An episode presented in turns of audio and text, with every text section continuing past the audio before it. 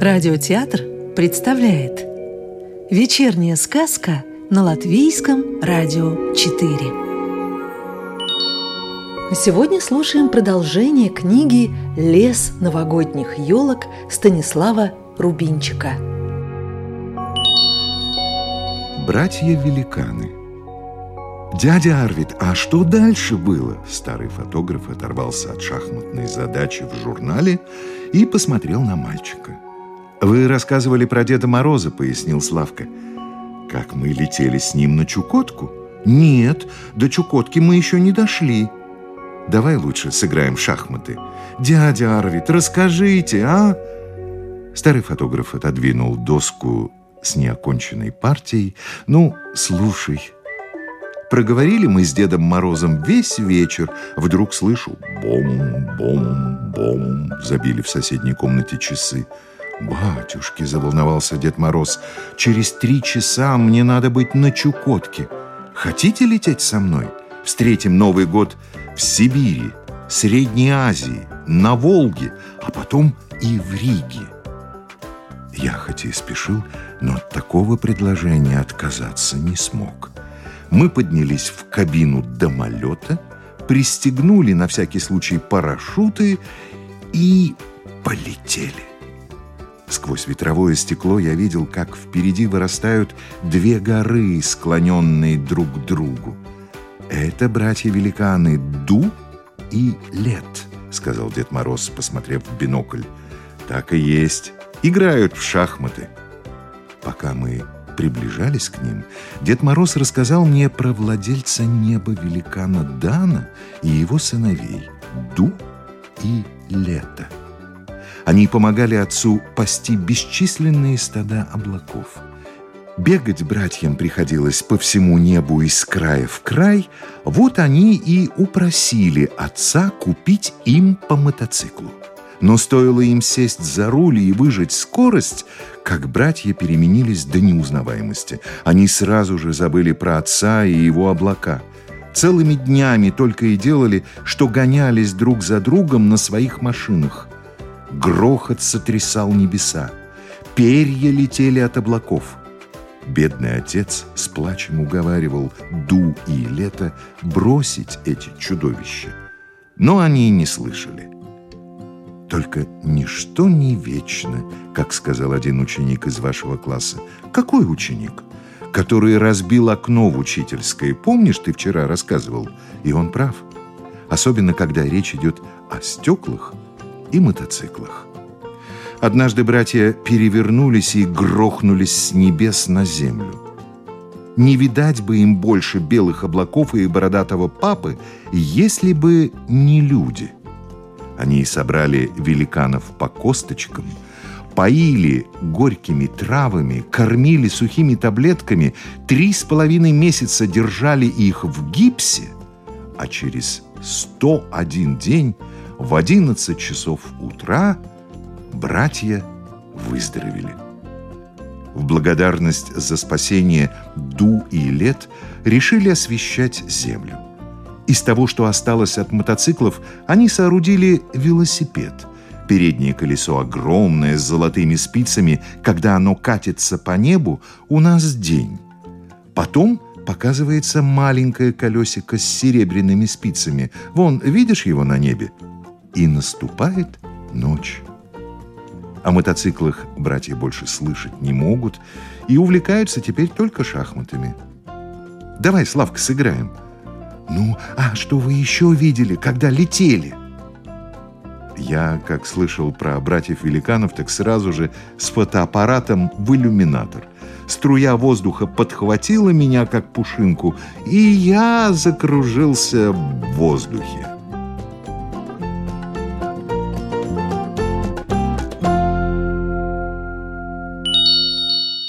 Интервью с шахматным королем. Очнулся я, когда домолет был уже далеко. Надо мной раскрытый парашют. Внизу проносятся коричневые и белые квадраты лесов и полей. Они приближались, и я уже отчетливо видел плантации шоколадных деревьев, апельсиновые рощи, кокосовые пальмы. Как Какая благодатная страна, думаю. Опускаюсь еще ниже. Что такое? Короткими перебежками движутся цепи пехоты. Проносятся боевые слоны, яростно налетают друг на друга белые и черные всадники. Я, конечно, тут же стал снимать один кадр за другим и так увлекся, что со всего размаху налетел на финиковую пальму.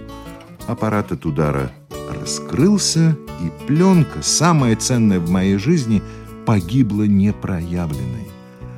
А там были такие кадры.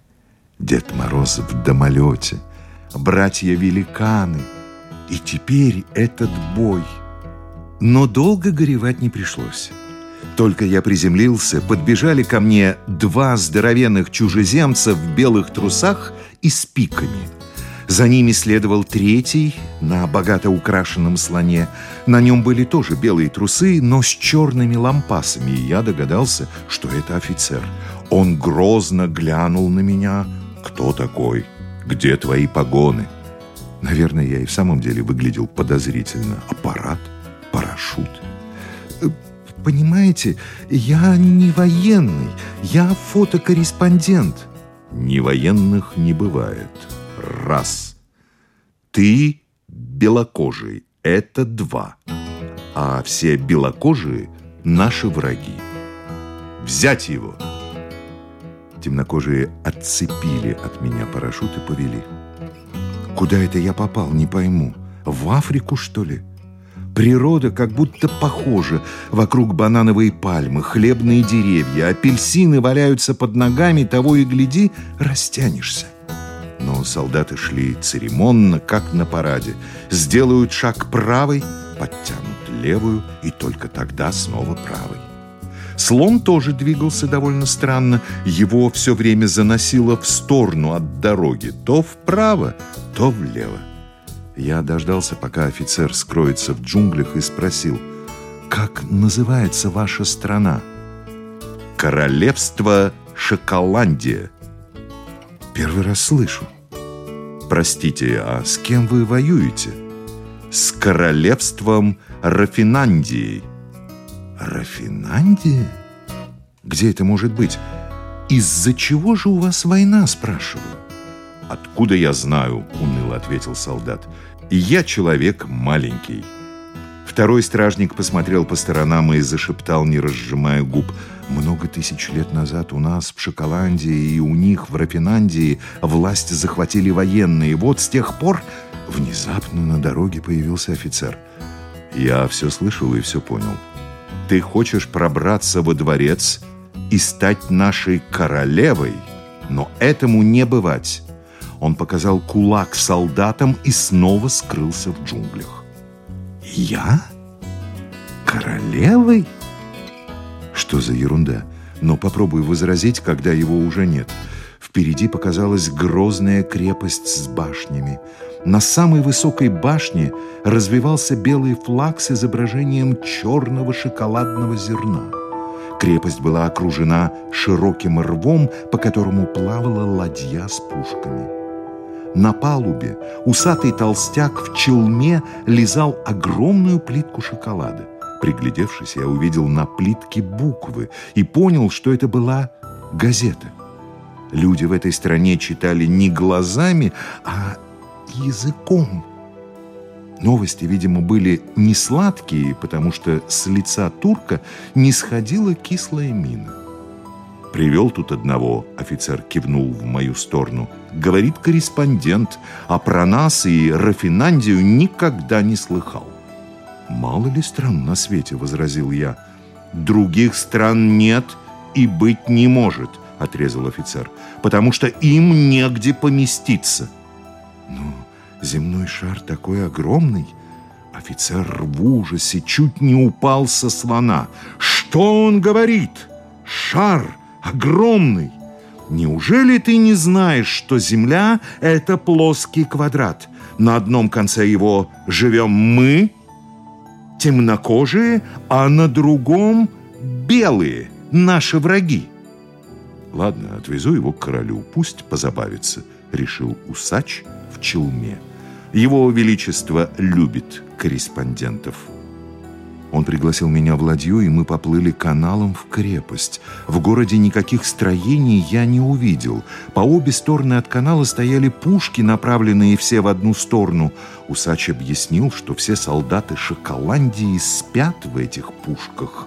Когда начинается бой, дается залп — и воины прямо из пушек летят на свои позиции. Все остальные чины живут во дворце, роскошном здании, похожем на шоколадный торт. Дворец был тоже окружен рвом, по которому плавала ладья точно с таким же усачом в челме.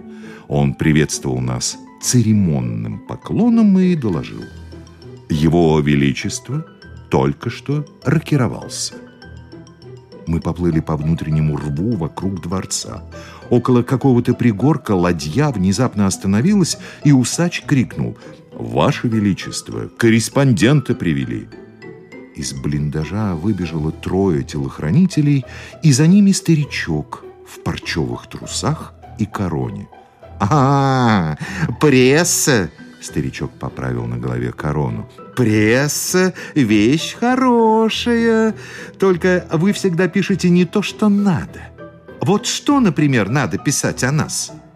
Первое. У нас в Шоколандии самая сладкая жизнь.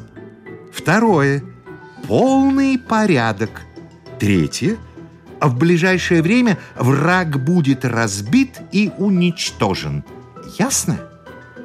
Скажите, а почему у вас только и слышишь? Темнокожие, белые, война, враги? Неужели вы только и делаете, что воюете? А чем же еще заниматься? Удивился король. Ну как чем? Я даже растерялся. Вы же выращиваете шоколадные деревья, апельсины, бананы. Что их выращивать? Они и сами растут. Кому надо, возьми и натряси. И вам, чтобы жить, совсем ничего не надо делать? Чтобы жить, мы должны воевать. Ясно? Понятно. Наверное, белокожие грабят вас. Ничего они не грабят.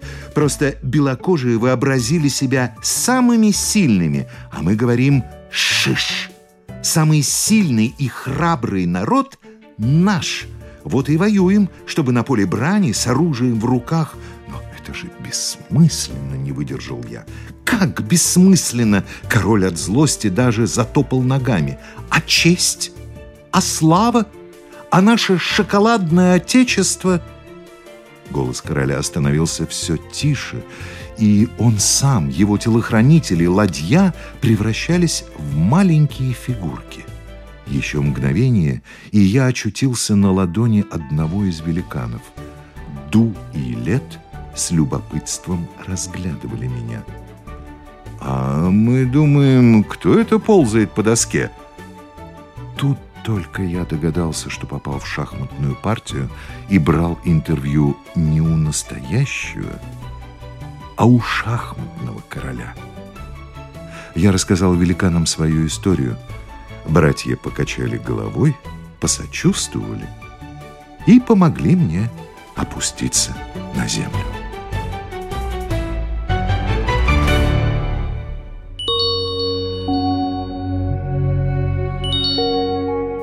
Сказку читал актер Юрий Кушпела. Продолжение книги «Лес новогодних елок» слушайте завтра.